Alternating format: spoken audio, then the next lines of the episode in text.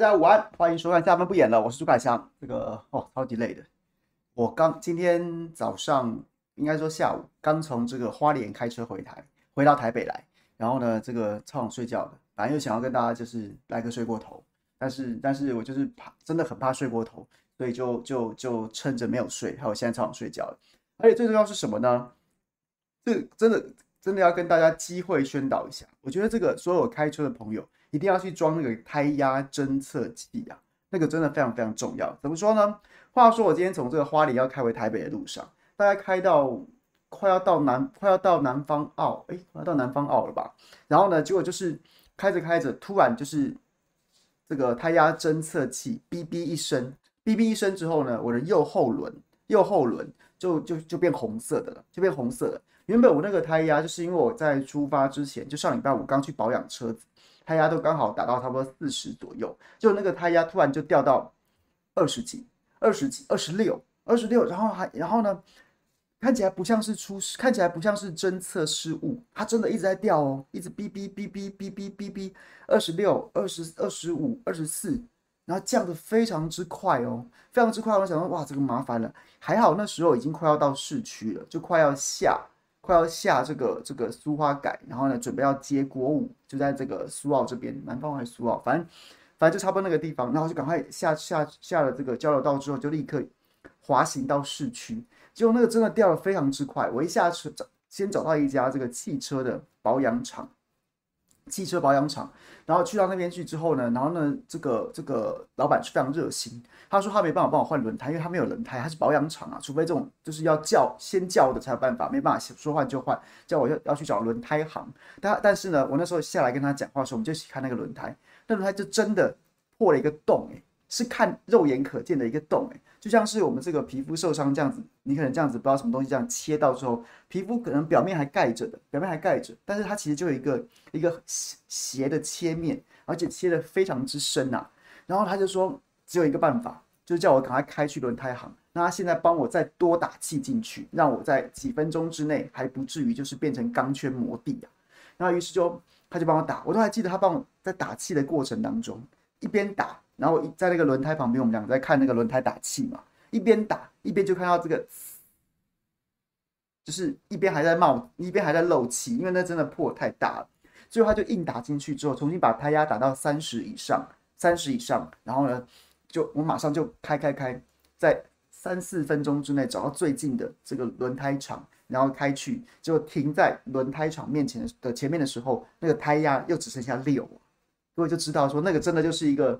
就是一个这个轮胎已经完全毁掉的结构体都已经坏掉的轮胎，这个这个就是最会最后就在就在这个感谢感谢人一切平安，车子也平安，然后呢就是仅也非常感谢这个汽车保修厂，虽然你没有轮胎，但是及时救援让我能够撑到轮胎厂，然后最后换了轮胎，耽搁了大概一个小时的时间。不过重要是人车都平安，这件事情是最重要的。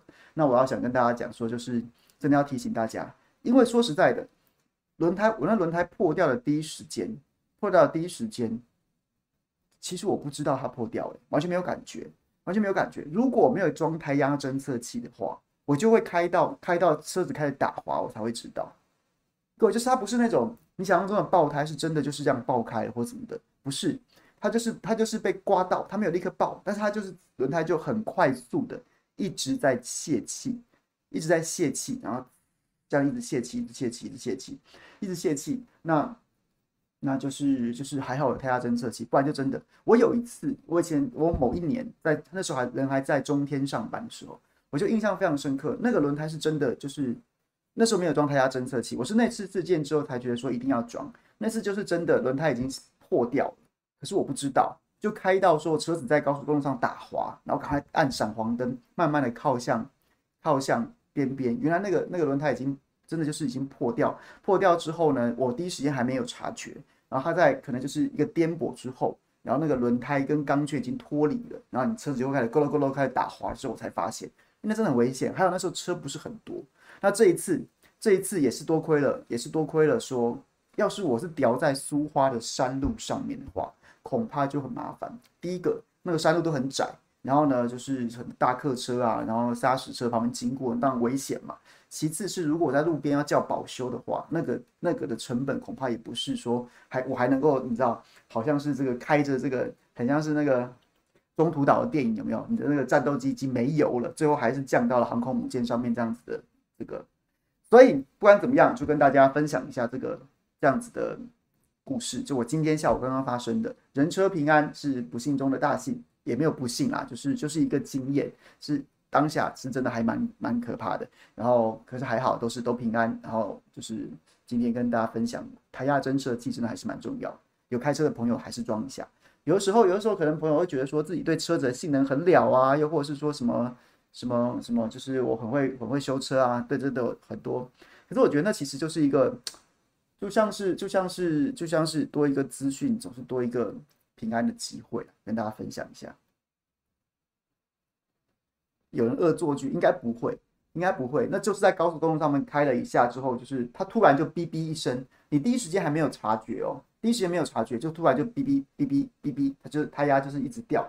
有的时候，有的时候我还我第一时间还在想说是不是侦测错误，因为完全没有感觉到，你车子也没晃，你也没听到声响，你也没就完全没有感觉到，然后它就开始哔哔。那是不是说可能有的时候胎压侦测器会突然的，好像可能就是没有感应到或什么，它过一会儿会会恢复正常，啊就没有，它就真的一直在降，而且是很明显的一直在降，一直在降，那就知道说真的是刮破了。对，所以这个大家要特别。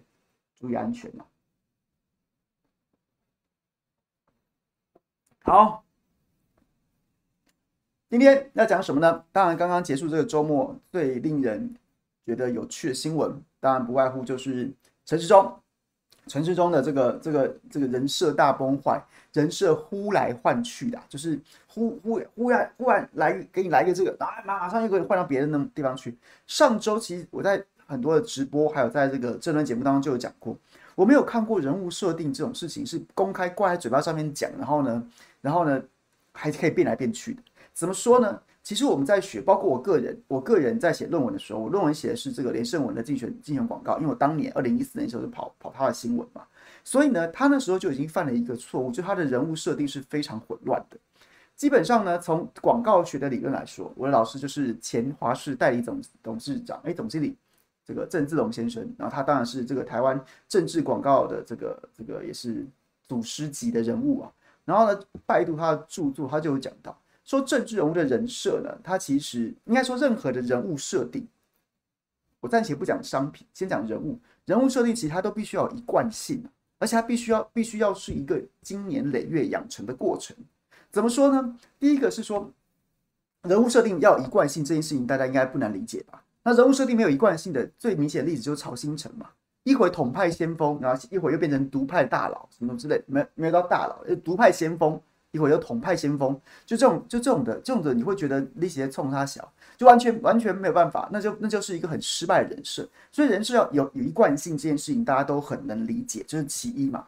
第二件事情就是人物设定这件事情，尤其是从广告，不管是从广告的角度，或是你是从操盘手的角度来说。人物设定这种事情，不是你你高兴怎么设定就怎么设定，你设定完了就就就觉得民众一或是选民一定会买你的单呐、它必须是一个接长期的潜移默化的潜移默化的过程，它不是那种说我今天哎呀，我觉得我我要把朱凯翔设定成钢铁直播主，绝对不迟到的，每天都准时的，我不是我说了算呐、不是我这样子跟大家讲，我今天把我的这个口号印在印在那个这个封面之上，大家就会当真。你会当真吗？你会当真吗？你会只会觉得说神经病，他公公傻。所以人设这种事情是你必须要有一贯性，你决定了你就必须要走下去，然后透过很多不同时刻你的发言、你的你的决策，然后呢，然后去累积民众对你这个人物设定的认同跟肯定嘛。他不是今天，今天我这样，明天我又那样啊！今天这个好像不 OK，我明天变成另外一个人，民众只会觉得你你你神经病啊！你疯了吗？你疯了吗？而且人物设定这件事情非常重要的事情就是，他必他重点不是你我你这个设定的人决说了算，而是那个接收的人接收的人，他到底能不能够能或他怎么认知这件事情才是重点。所以，二零一四年，当我那时候写连胜文的那个广告的时候，对，就就有提到这样这方面的理论。他当时就犯了一些错误吧？就连胜文这个人，他不是横空出世的，他一直以来都在台湾政坛，然后呢，即便自己没有参选或自己不是，他都是一个浮选的角色或什么的，他有一个既定的，人家对他既定的认知在，不是说今天你啪一声我出来选台北市长的时候，然后你就硬找一个公关公司找广告公司把你洗成另外一种人，那是不会成功的，甚至还有可能达成反效果。就差不多是这样子，或是说你的技术面设定失败，比如说大家讲那个一直玩的广告，别人对你的疑虑最大就来自于说你过去是一个贵公子哥，结果呢，你你觉得说啊，我就可以一直玩，我没有啊，什么什么的，看一般民众不是这样想的，所以就是就是一个很典型人设失败的例子。结果呢，回来讲陈时中，他上周自己在讲自己的，就是我们那时候不是针对他的脸书写的非常的莫名其妙吗？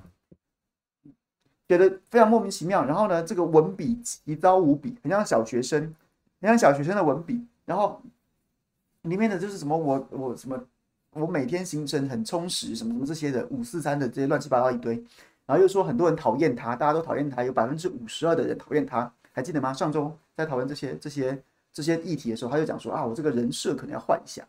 我第一件事情是，第一件事情是人物设定可以说换就换嘛。第二件事情就是。啊，就算你要换，你怎么会讲出来呢？那你不等于摆明了告诉大家说，我过去那个是演，那我现在啊，结果我演的你们不喜欢，那我就要去演另外一个人。他是不是当选民很智障，或当市民二百五？人物设定这件事情是要跟着你的本性，你要么是一个新人出来，新人出来，然后呢，要一路走着这个人物设定，再不然你是一个你是一个已经有既定印象的人，那你就必须要强化。在这你的人物设定当中，人总有喜怒哀乐嘛，人总有这个这个优胜劣败。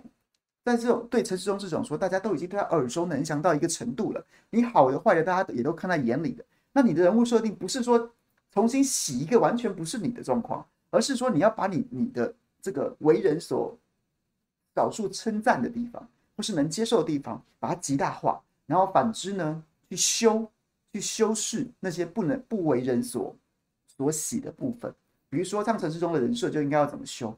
他最成功的人设应该叫做钢铁部长，钢铁部长，然后就是那种钢钢铁部长的人设啊，你真的要去说讲说什么？哎呀，这个这个防疫在那两年站在第一线啊，所以呢，在这个人物设定之下，你就可以继续去强化那种我做事有担当、有魄力什么什么，即便人家会攻击你，可是你必须这么做啊，你不能瞎掰成我又变成另外一个人啊。然后透过这样子的一个这样子的一种这种，就是我叫做担当责任，然后呢放大这方面，然后去修饰说，因为我担当，所以有很多事情，比如说你觉得我傲慢，对不起，那是因为防疫瞬息万变，防疫视同作战，情势随时在变，所以我有时候真的是很独断独行，但打仗不就是这样吗？之类的，我不是说这样一定会成功，只是说他的人设应该是要这样子修。是这样子修正的，不是突然变成一个二百五，那叫那样叫做人设，人设的这个改变不可能的，这真的是很很夸张。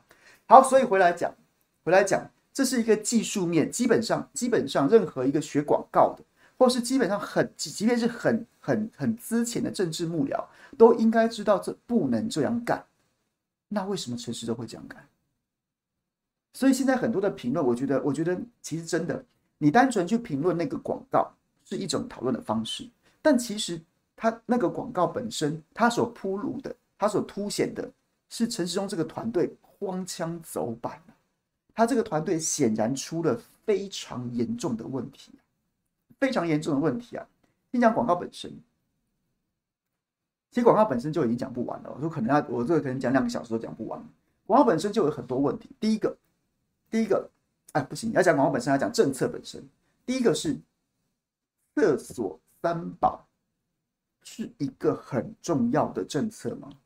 他前面陈时中在这段选举当中，他前一段时间试图试图去触碰那些真的比较严肃跟重要的大议题，包括像是内湖交通，包括像是像大巨蛋的问题。结果呢，他的内湖交通的的解方跟大巨蛋的主张都被打得遍体鳞伤啊！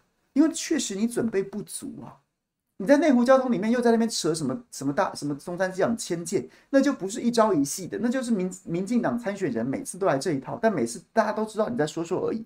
那结果你后来你的解方百转千回又是这一套，那那那那那那你能怪民众不买单吗？于是他在内湖交通受挫，还牵扯出牵扯出叫里长什么要多要搞懂再来问，多读书什么之类那种那样子的风波，然后回来讲大巨蛋，那就是一一一篇通篇一篇废话，什么公开透明啊，然后什么什么我要公布什么什么的，然后一定要安全啊，什么要打棒球什么之类的，所以这两个就很失败。于是呢，也许他的团队就会认为说啊，我们不要讲这个，民众都不爱听，我们去讲一些轻松的小品式的政策。于是就讲了厕所三宝。那厕所三宝基本上会有几个问题。第一个问题是，我都还记得那那年那个年代，我就已经在跑政治新闻，还是菜鸟小记者。两千零七年的时候，郝龙斌那时候台北市长，他两千零六年年底年底这个就任嘛。两千零七年的时候，他那时候就在就在市政会议当中提过，说他一定要落实台北市的公厕都一定要有卫生纸，一定要有卫生纸。我还记得我跑过这个新闻，然后这个新闻多出来之后，其实那时候还得到很多民进党的。还被民进党批评，讲说什么怎么会被会被干走啊？然后呢，你增加这个，你增加这个保管人员的这个这个这个未来卫生纸要不要挂在他账上啊？然后呢，这个如果如果有倒卖的问题啊，如果被干走的问题啊，然后是不是他还要花心思去去保护那些卫生纸什么之类的？当时就有这样，但后来台北人的素质证明是 OK 的，所以呢，这个这个这个政策也行之有年了，也不是新的。那所以陈时中现在还讲，难道是不知道这一段吗？那免治马桶这一段就免治马桶这一段。当然是最大最大的。你说酒精，酒精我不反对，因为毕竟今年疫情，很多朋友对酒精是有呃是有很强大的需求的。那你说放酒精，哎，我赞成，卫生纸都可以放，为什么不能放酒精呢？然后再来就免治马桶，免治马桶这个政策非常的荒腔走板。第一个是陈时中喊的是四千多万，说这个预算规模大概四千多万，但是这四千多万后来经过精算之后。它大概就差不多是全台北市几个这个公列管的厕所，公家列管的厕所，然后换成免治马桶，大概一个大概七报价七千多块，就是那个马桶本身啊，就是那个免治马桶做的本身啊，这荒这荒谬啊！第一个什么？第一个什么？第一个是很多很多的公厕可能为了这个免治马桶，它要重新的拉水拉配拉水电，重新的配水电啊，这是第一个。第二个。除了安装之外，安装之外，它未来要不要保修啊？它未来要不要保修啊？然后再来，再来，就是就是一些就是一些隐形的成本的，包括说你不增加人力，不增加人力去清洁，但是很多人会讨论说，免治马桶的保养毕竟没有像是没有像是原本的这种就是这种这种变做就塑胶的，就是反正就是坏了就换掉嘛，这样子这样子来容易，或者用水可以冲洗的，免治马桶是不能用水冲洗的。至少它的很多那个电子机件的部分是不能用水冲洗，所以你是不是要增加工作人员？你有没有增加工作人员的工作时间？你要增加他们的工作负担？这些这些你全部都没算，你只算了一个大约七千多块的单价单价，然后呢乘以目前台北市列管的公厕的数字，然后跟大家讲说四千多万就搞定了。这是第一个荒谬之处啊！这这应该第二个，第一个是。那卫生纸早就是台北市既定政策，行之有年十几年了。你不知道，你把厕所三宝当成是发现什么新大陆、野人献曝，这第一个。第二个是你在精算免治马桶的时候，免治马桶的时候，你只算它的购买价，你后面所有的保修、保固，然后所有可能这个看得见的、看不见的，或是附加成本，你完全不在乎。然后呢，到底厕所这些水电重新配，这恐怕又是另外一笔工钱，你也不算进去。那你这个政策就是在就是在哗众取宠，你真的只是想要在媒体上面去闹个新闻，造个新闻出来，并没有真的把它当成是一个你具体要做的，不然你怎么可能会做出这样子的财务分析呢？这是这是问题啊，这是问题。然后再来再来，我也必须要讲，这其实真的很很很漫步在云端呢、很漫步在云端，就是。免治马桶是台北是台北市民，或者说甚至不要讲台北市民啊，是所有的一般人，因为人都有三急嘛，偶尔去公厕上厕所这件事情都是都在所难免的。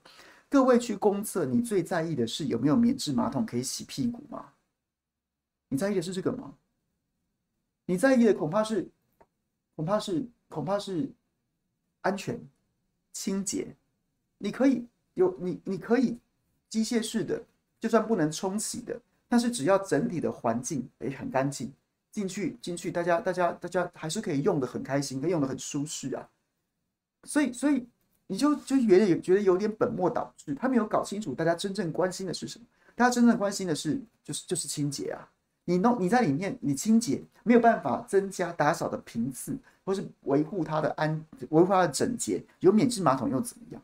那反之，就算没有免治马桶，它是一个明亮整洁，然后呢这个不臭的环境，大家也可以用得很开心呐、啊。所以这是有一点，你知道吗？这就是在我看来，这个政策从头到尾它就不是认真的，它不是一个真的要推的政策，它是一个要上新闻的政策。大家总之这之间的差别嘛？有的政策复杂不讨喜，或者是说大家一般觉得就是复杂不讨喜啦，然后呢没有什么话题性，那种很多是什么一般的什么事务性的，我要我要改进什么样的流程，什么什么那些的，那些的大家都是就是你嘴巴上讲，人家也不知道你在干什么。但是免治马桶这个是一个非常具象的，又很浅碟的，大家都会有看，大家都会有，都会都会都会能够能够能够理解的。他就可以很拍广告、开记者会，然后呢，是不是在记者会？显然找了公关公司来设计桥段，他坐在马桶上面，坐在马桶上面，然后拿出这样子的，他就是一个为了上媒体的，不是政策，他只是找一个话头来开记者会而已。那那那是至少这三个问题，第四个问题，第四个问题就要扯远一点。我第一次在公共政策里面讨论到免治马桶，免治马桶这件事情是什么？是还记得当年陈金德去接中油董事长的时候，这个马屁大，这个马屁大师，马屁大师，然后呢上任中油上任中油董事长之后，他要做的是什么？管厕所，管厕所。他当时有几件事情，包括说中油所有直营的加油站，直营的加油站，直营的加油站全部都要加装免治马桶。然后同时呢，同时呢，他还要还要要求所有直营的这个站长。然后呢，每天都要他会抽查，随便抽查新店站来，然后呢，这个站长就要立刻立刻去拍厕所干不干净，当下的照片群组里面回传回传给陈金德看，回传给陈金德看，他把管厕所，他中油董事长那些什么购油天然气成本不是他的首要任务，他上任之后第一件事情是中所有的直营站给我装免治马桶，然后呢，要所有的站长站长去管厕所干不干净。就后来衍生出来的新闻是什么？衍生出来是很多中油直营站把厕所锁起来啊！有没有看过报告班长演的？厕所是用来是厕所是用来检查的，不是用来用的。对，就是差不多这样子，变这样子。为什么呢？因为曾经的自己讲，曾经的自己讲，自己讲。二零一六年的时候，蔡英文总统在竞选的过程当中有讲到，说他在跑行程的过程当中，常常常常受到中油的照顾。为什么？因为我们大小姐要上厕所，我们大小姐也是要上厕所。她那时候还不是总统，二零一六年的时候还不是总统嘛。二零一六之前不是总统的时候，那时候还是一介平民，所以有时候人有三急的时候，他都会选择中游去这个去去去这个当解手的地方。所以在选举的过程当中，他把这个当成故事讲。曾经的上任中游董事长之后呢，就把这件事情把这件事情当成他的头号任务，头号任务啊。就是就是，如果总统要在上厕所的时候，一定要让总统洗屁股啊！这就是曾经的这个马屁烂人、马屁大师上任之后最重要的事情啊。后来他因为八一五大停电滚蛋刚刚好而已啊，因为他管他管天然气吗？他管包商吗？他不管啊，他管总统洗屁股啊！总统屁股能够洗得干净才是他最重要的事情啊！就这样啊，所以也不晓得不晓得为什么哦，说反是不是？是说厕所不是用来。检查的是用来用的，然后一堆人进去把厕所踩脏，对不对？好，我想起来，就这样子啊。所以我也不晓得民进党对于免治马桶是不是真的是因为蔡英文讲过这段话，所以每个人潜意识、每个人心中最软的那一块，每个民进党员心中都有一个免治马桶，是这样子吗？我觉得超莫名的，超莫名其妙的，为什么这么执着免治马桶？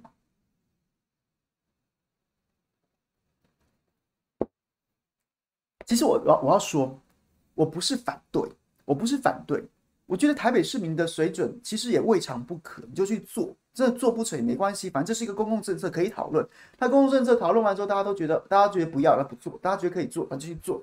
那即使大家都觉得可以做，做完之后也可能失败啊，有可能成功，有可能失败啊，但没关系，它是一个公共公共政策，是可以讨论的。即便我觉得它没有那么重要，但是还是可以讨论的。可是，可是，对，我们就，是，对，我们的讨论就变得好像非做不可，变成变成就是，就是就是，民进党就是觉得好像这个这个很重要，你反对都不行，你反对不都不行，那就那就变得很莫名其妙。好，这是政策本身。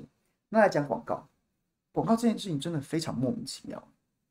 我觉得啦，我觉得啦，我觉得陈时中在前一波的这个这个阵脚大乱的过程当中，他已经有点慌掉了，有有点慌掉了。慌了什么呢？就像前面讲，你讲政经的政策，你讲政经的政策，没有人看，而且你本身的能力跟你对台北市政的了解，你了解你也撑不住。你也讲不下去，你没办法讲深，你可能稿子念一念就开始胡言乱语，然后再加上说，可能从小智论文门、球场门、双门超跑双杀以来，他就不断的在走下坡，走下坡，仇恨值高涨，民调下滑，民调下滑，所以呢，他就他就他就越选越慌，越选越慌。通常越选越慌会造成什么状况？第一个，候选人的心情会非常不稳啊，候选人心情非常不稳，候选人其实候选人在这场选战当中。候选人要做的事情就是表现的，表现的，就是就是叫你演什么就像什么就好，但演什么就像什么好。然后呢，就是永远的看起来气定神闲、游刃有余。该慷慨激昂的时候就慷慨激昂，该这个气定神闲的时候就气定神闲，就是这样子，就这样子。那可是，可是很难。大部分的候选人，毕竟你把他想象成旁边的人讲都是站着说话不腰疼啊。候选人可能可能。砸了多少钱？多少钱？多少钱？然后呢，是不是砸了多少钱？可能自己这个棺材本都拿出来选举了，然后甚至还有这个在在这个举债的，他们是真的在拼身家。现在台湾选举这么激烈，所以让他们保持这样心情的平稳是非常困难的。那显然这之中已经有点慌了，慌到什么？慌到他已经失去了一些辨别跟判断的能力。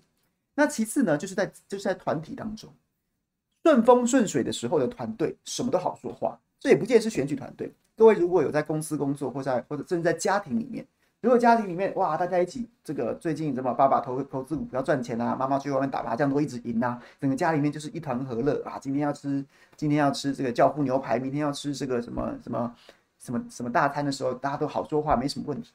可是呢，公司也是这样子，业绩长虹的时候，什么问题都没有问题。虽然两个在讨厌的相看两厌的人都还可以坐在一起同桌吃饭喝酒。可是呢，当出现问题的时候，所有的小事都被放大，然后开始就是原本原本凯湘有我的看我的我的想法去做去做，做完之后，也也许他也未必是直接见效，但是还是可以这么做。可是呢，当好的时候，别人不会出来讲；然后当不好的时候，别人就会讲说：“哎，你那个主意不好吧？”那可能就是你这个问题啊，互相推责。我觉得陈时中团队显然在前前一波出现这样子的问题了，所以怎么会这样子？所以所以就导致什么？原本可能提政经的，叫他去正面对决大巨蛋，正面处理重要的台北市政，包括像内湖交通、内湖交通这个问题的时候，正面去叫他去对决这些题目的那些比较正经的人，可能失事了，可能失事了。开始团队里面会质疑啊，啊，阿中江民调没有起来啊，你去讲这个一直一直被骂啊，讲内湖交通被骂啊。啊，讲这个什么什么，讲讲讲这个大巨蛋也被骂啊，是不是？我们不要讲这么严肃的，是不是？不要讲这么认这么这么这么这么震惊的，是不是？都不要讲这些。我们是不是？我们是不是年轻人选选这个这个这个支持度低了？那我们来讲一些轻松的，讲一些好笑的，制造一些效果。于是，脸书上就出现，于是就行程当中就出现 gay bar 甜耳，然后就出现什么啊，跟外国人在喝酒，然后呢，什么什么这些的。这些类似的，然后什么天后宫降肉，A.K.A. 天后宫降肉降肉什么什么之类的这些东西，然后呢，原本那些震惊的政治幕僚就开始从陈时中的核心逐渐，我不晓得有没有被赶走了，我也不知道是谁嘛。那有可能是不是有可能相对声音变小了，相对变得比较沉默了，变得比较沉默了，然后取而代之的是什么？取而代之的像是焦糖这样子的人。取而代之的是像四川猫这样子的人，就重新聚合，从就越越靠越离陈时中越来越近啊！我觉得这这这个这个问题是很有可能，很有可能是真实正在陈时中团队当中发生的。那这当，这当然对，就像大家看到这样子。那如果你要我对这件事情，对上周这个这个广告事件做个结论的话，我觉得其实要从两个角度来看，要从两个角度来看。第一个，第一个是这个团队真的出了很大很大的问题啊，因为因为选举这件事情再怎么样。选举其实你要我说讲一些大大道理，讲一些理想性，说他就是选贤与能，它就是公共论辩，它就是政策拿出来，大家牛肉比一比之后怎么样怎么样，我也不信他，好不好？台湾选举也没这么高尚，世界举世皆然，有人的地方就有那些喜怒哀乐，就有那些狗屁倒灶，也不是真的像民主民主的理想那样子的的运作方式，不是。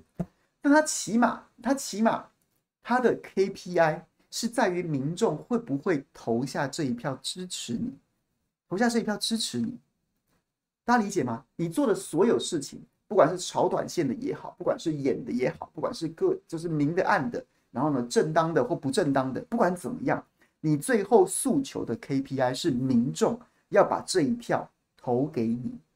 可是呢，陈世忠在前一波他犯最大的错误是什么？是他把 KPI 搞错。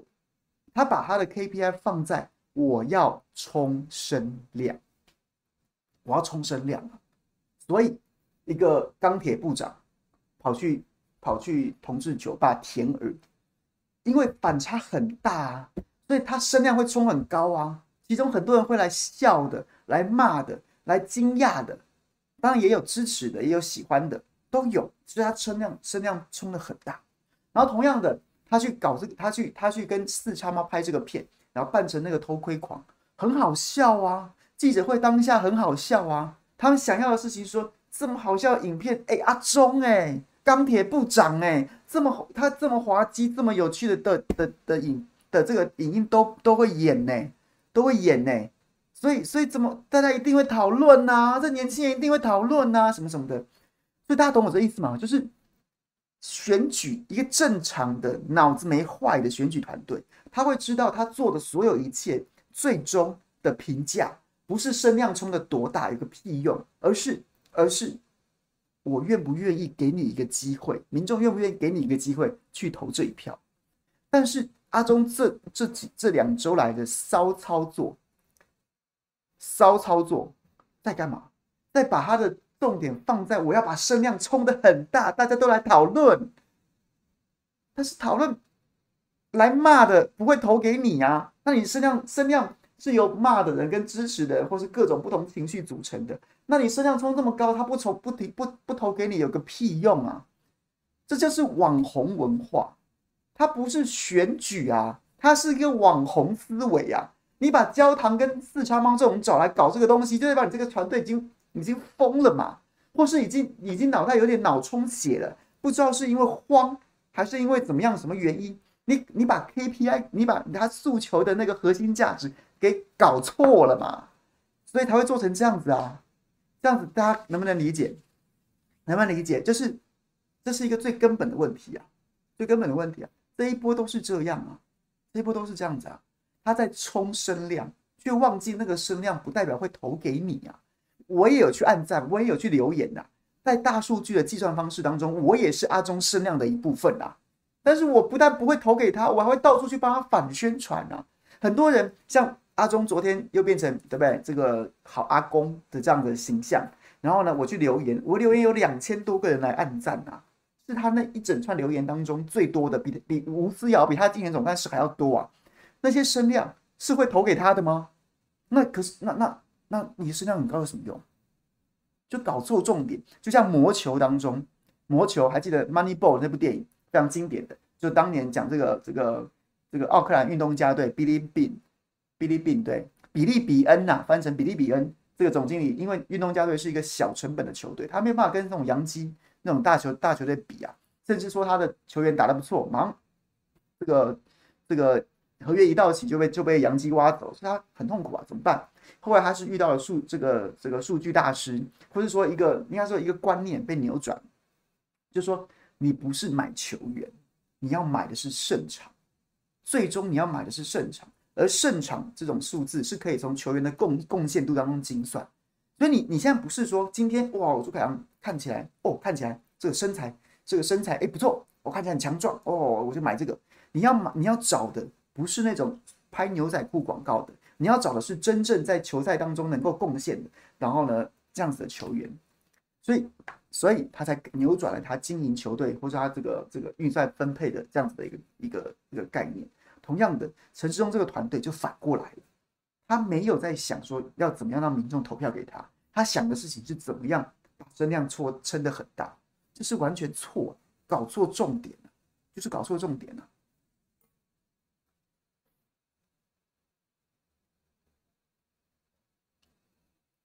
好，这是第一个团队问题。第二个，就陈时中是一个完全没有中心思想的，完全没有中心思想。候选人，当然，候选人那种随跟着，能够就是我们我们跑新闻这么久，也接触很多政治幕僚，甚至甚至我们现在变自媒体的时候，偶尔还去协助人家当人家的顾问，然后会了解一些很多选举团队运运作方式，那种那种配合度很高的候选人。都是竞选团队的最爱，就是今天准备了一份什么资料给老板看，老板就看了之后，哎，不错。然后呢，这个就是不要一天到晚挑剔，因为幕僚也很累，候选人当然很累，幕僚也很累。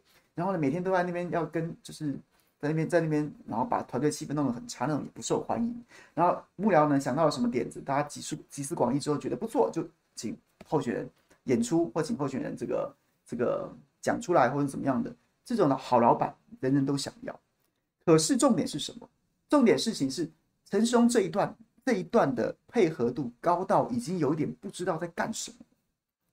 请问一下，我想知道是陈时中真的知道自己在做什么吗？前面讲的啊，你在冲声量，你并没有在冲支持。那一位候选人，你相对于焦糖，或相对于四川吗？或相对于你你团队里面的年轻幕僚，你应该是一个比较有社会经验的人。或你起码应该要比较老成持重一点，所以当幕僚提供这个案子给你的时候，你当然可以接纳，你当然可以接纳。但请问一下，我很一次两次，还有一百八十度的人设翻转，我想要知道的事情是，你到底知不知道自己在做什么？你你你这个不是那种有意识的配合，而是你也没招了，你也或是说你根本没有中心思想，所以今天叫你去拍这个，你就去做这个；叫你去做那个，你就去做那个。我我也不知道干嘛。或者说随便了，反正随便拿，就这样子啊，就是很糟的。所以我在看这件事情的时候，很多那种插科打诨，然后呢，好笑的，好笑的部分都已经讲了很多了。我倒是觉得说，在从这两个，从这个案子当中，从这个这个这这个事件当中，你可以看到是他的团队，他的团队显然把核心价值给搞错了。你现在你现在要做的不是网红，那那你在做网红，然后呢，再来就是陈时中，他已经有点。太诡异了！你的人设可以这样变来变去，你说的话可以这样颠三倒四，那显然显然你也不在乎自己在讲什么嘛。一个候选人对对这些事情都没有感觉了，那你是傀儡呢，还是你就真的是一个极端的投机分子，投机到无以复加，所以你完全没有任何的坚持，要怎么样就怎么样。看听起来哦，这个好像有票哦，哎，来我那我干，那我这样干，那那何况呢还没有票。所以这这这个问题是真的还蛮严重的。所以果不其然，果不其然，这个我其实我其实原本就料到，但是就是没想到这么快。有没有注意到？从昨天开始，昨天开始，应该说这事情在昨天第一时间发生的时候，这发生的时候，然后呢，我就我就我就这样，我就这两个这两个 idea，结果果不其然，到昨天更晚的时候，更晚的时候就开始出现什么？开始出现什么样的声浪？开始出现，开始出现哦，对不起，前天开始出现什么样的声浪？没有啊，这个黄珊珊跟蒋万安都被边缘化啦。阿中声量多高啊，多高啊！你看这个，这、这个这个广告，你说它负面吗？但它声量很大啊。我我们谈这个，把把黄珊珊都边缘啦，没有人在讲疫苗啦，没有人在讲黑箱啦，没有人在讲其他的，蒋万安不见啦。我们这就是对不对？我们这就已经是做成这个。这个声量超大的，我后来我就我看到这个这样子的说法，说我真的哑然失笑，我真的笑出来啊！你们是真你们是在做危机处理，还是你们真心的觉得这个声量好高，觉得很爽？我真的不知道嘞。但是现在听在聊天室里面听我讲这段的朋友们，你们知道了吗？这基本上已经不是什么政治的问题，这在任何的商业的团队，或在任何的甚至是学术的团队里面，都你都可以想象，有一群人他已经完全没有核心价值，他不知道今天到底要干什么，他拿了一个错误的目标去追逐那个错误的目标，完全完全已经乱了，已经乱了。我真的很想知道，也有可能，也有可能他们是知道说，干这个这一招，这这一局，真的是真的是惨的。所以赶快用这种方式去断后啊！还有没有啦？这一局阿中没有输啦，又加分了啦，又加分了，好不好？然后呢，就就是你知道，一边这样喊，一边就默默的叫计程车就走了，好不好？像那个龙的传人一样，诶，是龙的传人吗？周星驰有没有跟钟丽缇，然后说打架的时候，打架说啊那那那那，然后呢自己就叫计程车跑掉了。他说是这样子，我不知道是不是这样子。这样子的话，我还觉得说没有这么荒唐吧，这样还合理吧？你总知道，你总有辨别说什么事情。不能再搞了，这样子的一个状况。那如果不是，还真的觉得说，哦，爽，声量太好了，那你就死定了，那你就死定了。我是乐观其成的，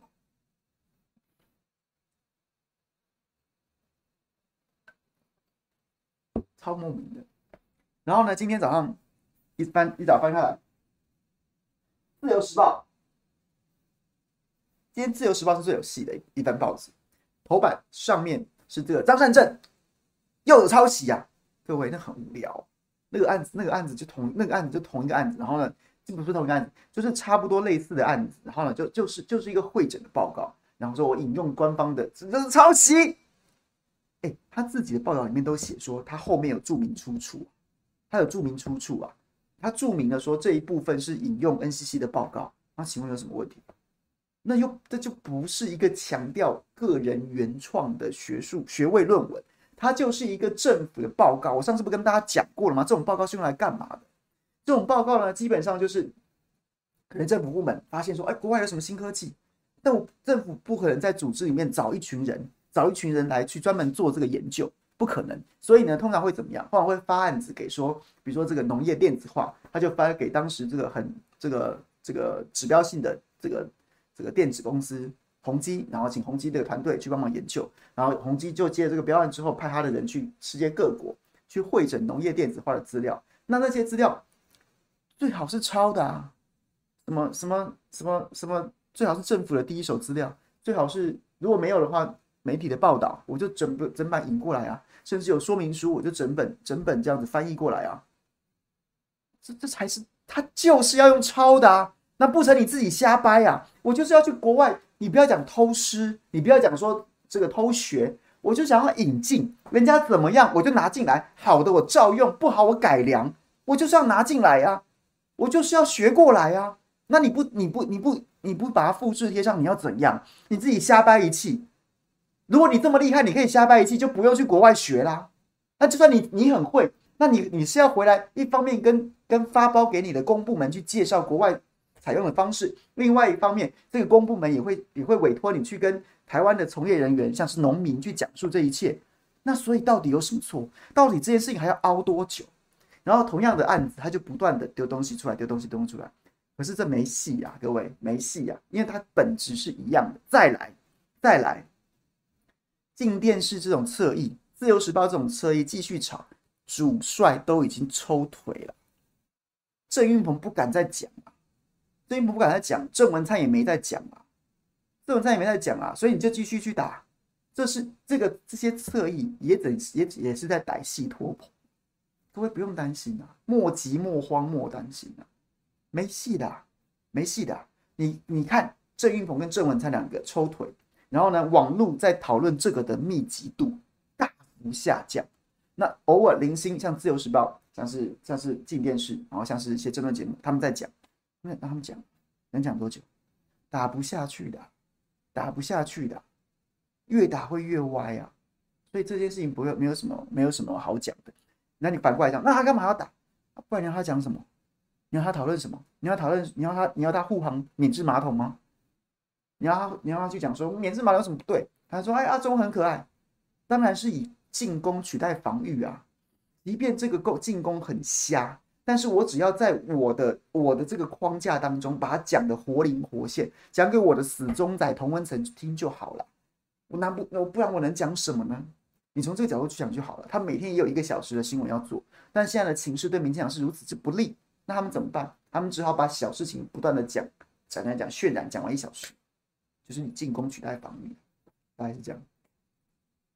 然后呢，再讲下面这个民调有没有？这个什么哦，自由时报本报民调，自由时报之前不是被法院认证过，说他根本没有民调中心吗？他现在又有民调中心吗？我记得二零一八年自由时报也有发生发表过几次民调，反正都都是非常不准的，对，极度不准的。然后呢，然后随便嘛，反正他就是文宣，他也不是民调。我可以跟各位讲，自由时报民调根本不用当真，根本不用当真，那就是文宣，那不是民调，那就是文宣。你要什么数字就做什么数字给你，而且他此时此刻非常需要这样子一篇一篇民调，因为林陈时中正走在崩盘的路上，他正走在崩盘的路上。我跟你说这一局马桶这一局马桶这一局，其实其实从其实如果你把它放远一点看，放远一点看，真正要担心的是蒋万安。马桶这一局真正要担心的是蒋万安。长远来说，你因为陈时中可能会死得更难看。他如果得票率跟黄跟姚文智一样，他如果真的被绿营给唾弃了，而这些票，陈时中身上的票，如果不投了，不投就算了，要转投，转投黄珊珊的几率远大于转投蒋万安呢。所以呢，如果陈时中继续这样子秀下限，继续这样子秀下限，会怎么样？就是会有更多的绿营的票，绿票不投陈时中了，转投黄珊珊，就会让黄珊珊的民调再往上升，他就会重演二零一八年的柯文哲。所以这局长远一点，长远一点来说，真的要担心的是蒋万安了。蒋万安必须要在接下来一段时间当中，重新把选战主轴抓回来，去打陈时中。用政治打陈时中，用政策去跟黄珊珊拉锯啊，这是很重要的事情啊，很重要的事情啊。陈时中正走在崩盘的路上。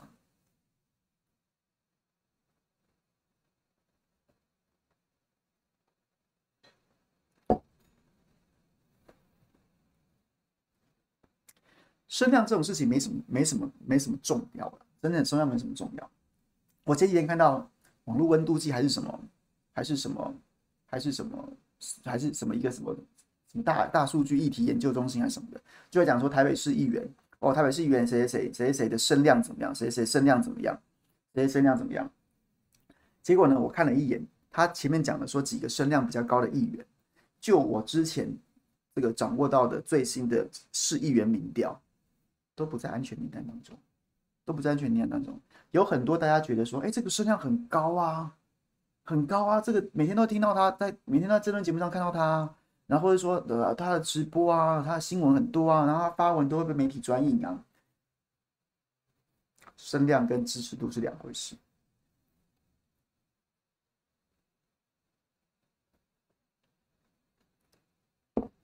声量跟支持度是这样是两回事啊，没有声量不没有办法直接换算成支持度，你就想嘛。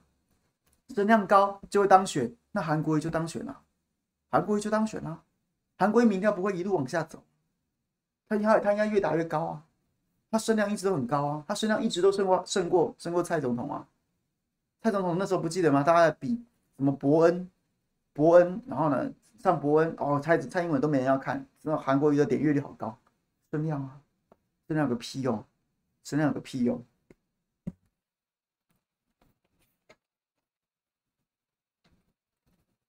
简书培会当选，简书培在安全名单当中，但是简书培的状况不一样。简书培是本来就是现任议员，他还有其他的指标，包括他的服务做的怎么样啊，或是什么什么的，他不是纯靠声量的，纯靠声量的，纯靠声量的，没有办法直接换算成支持度。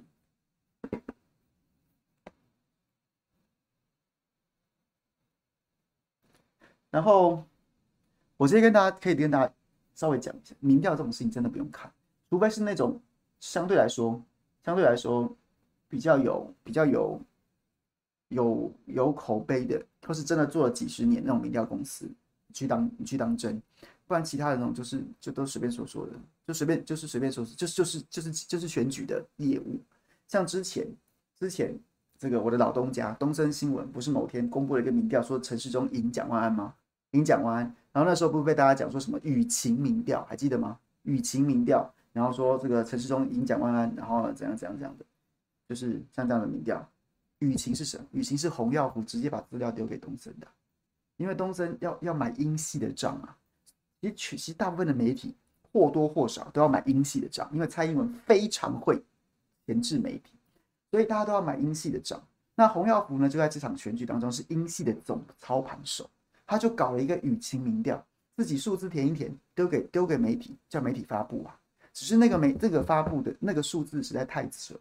原本想说，哎呀，卖卖个面面子给英系吧。可是那个数字，还有它里面做出来的那个那个细项，当下当天还记得吗？当天就被大家捅爆了，说你这什么东西啊？所以后来东森也不再做那个那一份，就是洪耀福直接丢给东森的，叫东森直接报道啊，就这样啊，用这种方式，就是一条龙的洗法，一条龙的洗法。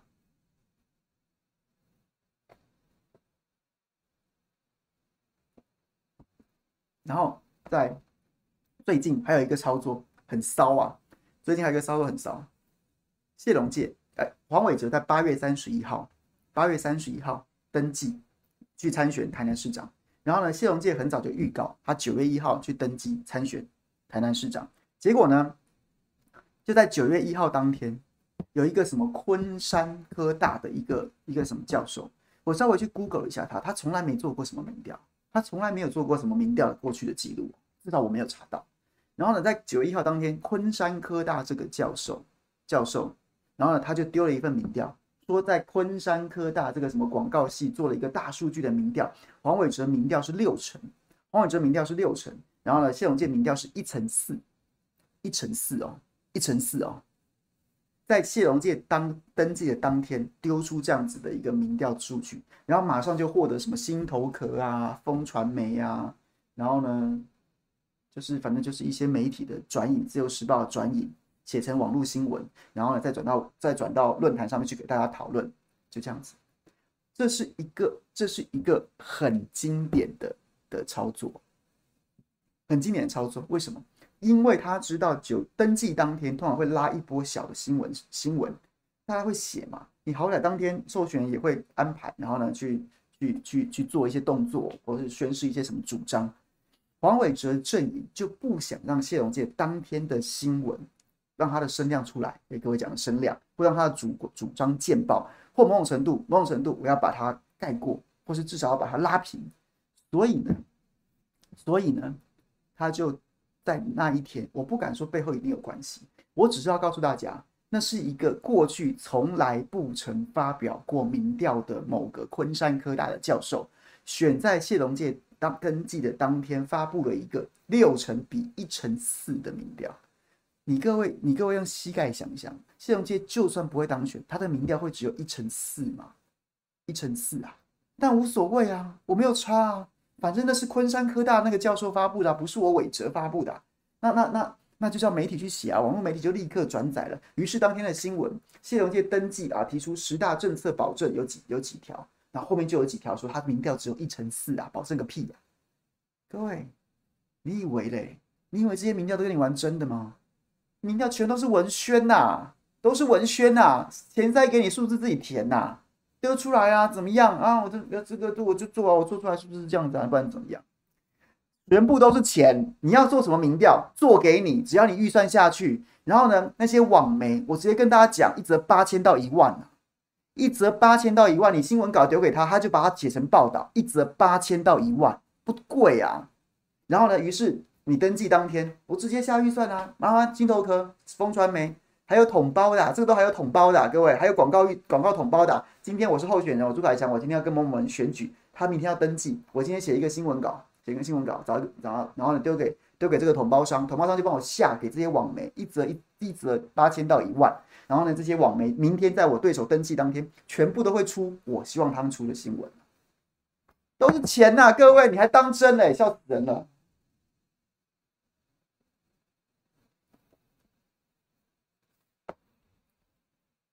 好不好，各位？然后呢，再去下，再一下关键字。你各位，你各位，你各位，你去打。这几天我不知道是不是，这几天我不知道是不是。前两天，如果你打谢龙介，你打谢龙介，出来关键字打谢龙介，全部都是这个一乘四啊。头几则都是一乘四，有没有朋友现在可以试试看？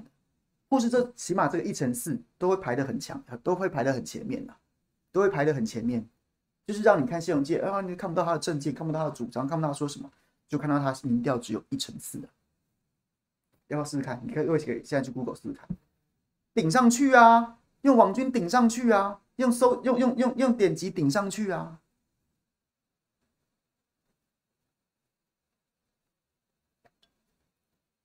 然后我去问了，我去问了我在做这一套的朋友，他说这整组从民调开始到网络媒体的转载，再到购买购买关键字，购购买关键字，然后呢找，然后到论坛上去洗一波，洗一波，这一套大概九十万，九十万，九十万，够不够？九十万，九九十万有什么问题吗？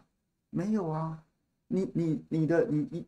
一个候选人一场选举当中有几次对决，登记就是两个人都会出现的时候，我用九十万把你压下去，很划得来啊，很划算啊，有什么问题吗？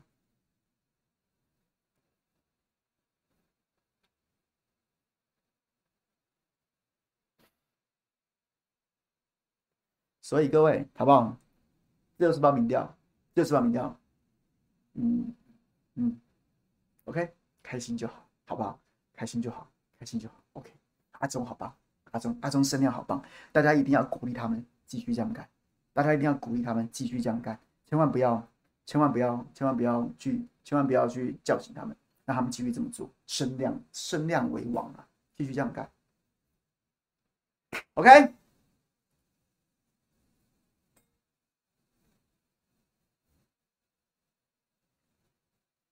聊个五分钟吧，各位有没有朋朋友有什么什么问题想要要来讨论的？刚刚有朋友抖内我们小朋友帮我抓下来吗？我看一下，我看一下。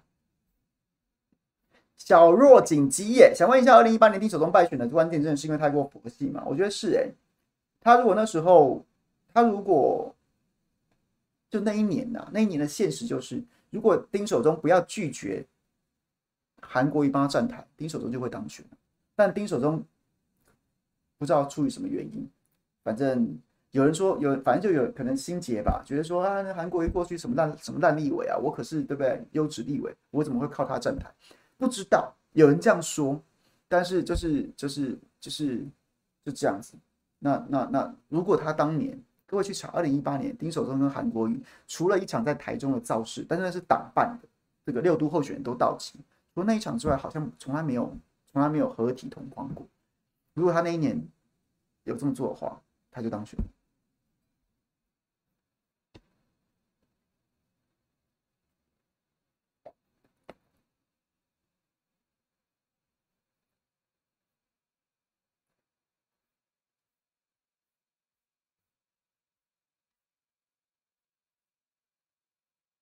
小若锦可能很笨的问题，我们该如何在议员如何决定在议员选举投票给谁啊？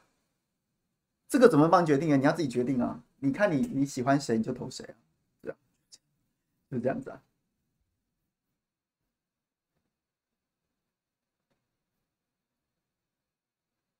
我觉得陈陈其迈暖男人设也没有成功哎，也没有成功啊。大家也不觉得他是暖男，他纯粹就是因为大家就是就是不能就是就是就是韩国瑜啊，他的他的他的原因就是因为韩国瑜被罢免，就是就是陈其迈，也没有人觉得他是暖男嘛，谁觉得他是暖男嘛？没有人觉得他暖男吧？只是就觉得，就是就是就是高雄就回不到原本那个样子啊。没有人觉得说，因为他这他太暖了，我太爱他了，也没有啊。高雄本来就是那个样子啊。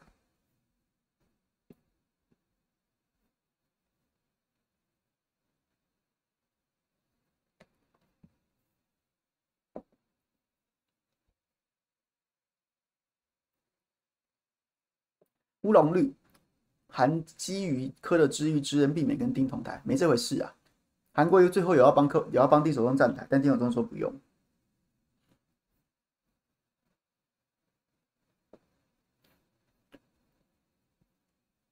要熊辅是哪里来的？这我不知道，这个人要问福尔摩斯或是柯南，我真的不知道。没有啦，乌龙绿那个是误传，说什么知遇之恩这个说法，其实只是一个台面上的场面话，实际是丁守中没有，并不希望韩国瑜来帮他站。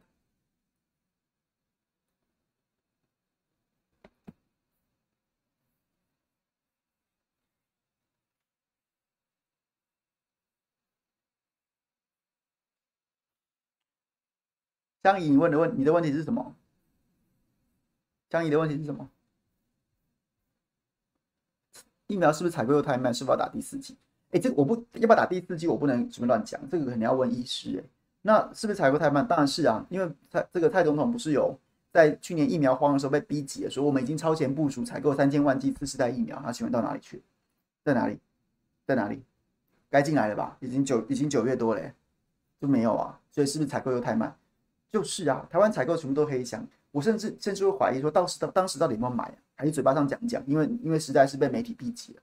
那你说你有买，那一直没到货，那你在干嘛？所以第一个问题当然是肯定的，是不是太慢？当然太慢了。但是第你个人要不要打第四季？我觉得你要问医师，我不能乱讲。曹先生我讲很多天了，我觉得他就是义和团呐，我觉得他就是义和团呐，所以就是就是，我觉得那就是就就就是你知道吗？跟现在当下的这种氛围一拍即合，可是可是我觉得醒的人越来越多了啦，也没什么好讲。我觉得曹兴诚心中一定一定有很很很酸涩的一面，酸涩的一面，酸涩一面是什么？就是就是他可能会想说，二十二十几年前，我那时候可是跟张忠谋齐名的，我那时候联电的联电的营收还是赢过台积电的，结果二三十年过去了。人家张忠谋是全球含水会结冻的晶圆教父，世界级的晶圆教父。我曹兴诚变成一个变成一个拿防弹衣当打歌服的小丑啊！怎么会这样？怎么会这样？郭台铭说要捐一千万元给两位殉职员警，大家就讨论，把他的话拿出来巨细靡遗的讨论，然后一片讴歌之声。那我说要捐三十亿，怎么大家好像没有没有给我当真？都是都是我们塔利班自己人在那边讲，怎么会这样子呢？所以，就郭张侯曹兴诚心中一定一定有很酸涩的一面。那那那那那那那谁叫你总是在一些一些需要做困难决定的当下，做出了一些极端性的决定？当年现在讲什么反共，然后很多人讲为他为他反为他现在的这个决定，在这个一直一直这样打夹弯来开脱，说什么现在不是朝斗变了，是中共变了。当年中共看没有对台湾文攻武赫啊，可以统一啊。现在中共怎么样？怎么样？怎么样？就就就不能统一啦，还要反共？哎，不要忘了，曹兴诚当年偷跑去中国大陆投资的时间点是什么时间点？是在一九九零年代。一九九零年代，一九九零年代李登辉执政的时候，九六年、九九年、九六年飞弹危机，九九年两国论，两次两岸都是那时候中国大陆对台湾的压力可没有比现在少到哪里去啊。可没有啊，那曹兴诚照样去拥抱中国大陆啊！你跟我说，因为现在中国大陆对台湾文攻武吓，九六年、九九年没有文攻武吓，你那时候还把台湾、台湾那时候真的、真的那时候非常珍贵的，当然现在也很珍贵，只是那时候成熟制程都还很珍贵的时候，你就带到中国大陆去资匪啦！你告诉我，你告诉我说现在是因为怎么样，所以我不资匪了，我要我要反共。当年他们也是这样，你你你也没反共啊，你也资匪啦。所以他已经转身四次了，他随时都会第五次转身的，他不转才奇怪，不转才奇怪。所以所有现在在歌颂或在称赞曹新成的，基本上我真的觉得脑子都不清楚。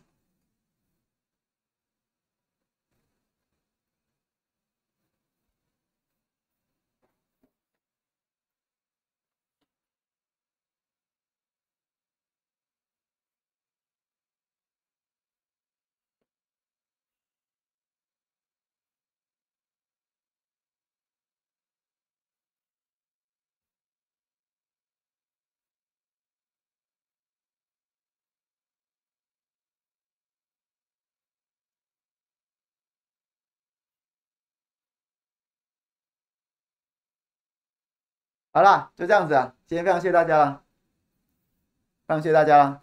明天、明天早上、明天早上、明天早上起来早餐我会跟叶元之聊聊新北市，因为新北好久没关心新北市了。新北市最近有一些蛮好笑的，比如说什么什么同乡会，然后林佳龙最近好像也是蛮好笑的，还有馒头，为什么我我实在不知道为什么馒头吃了会有第三颗馒头会中毒？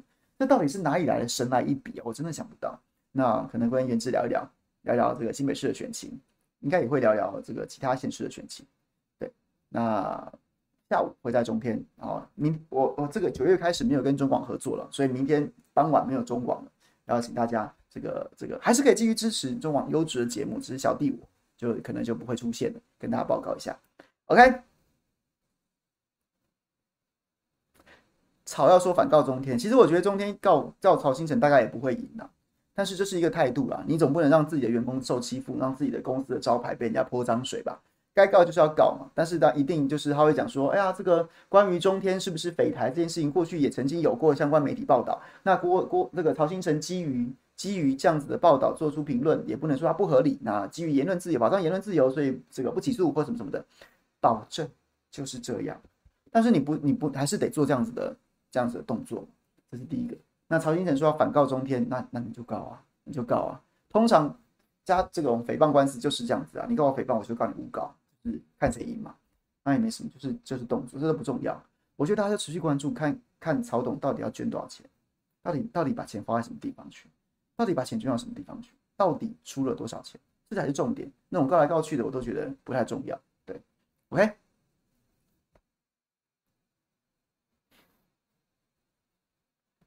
艳如哦，说我太少天了，太少天了，太少天了。我之前就讲了，我觉得我就是。就是如果我要一直在直播的话，可以可以啊，我话那么多，可是就觉得一直直播，我就不免会我内容会重复，然后做功课的时间就会少，那其实是没有什么意义的。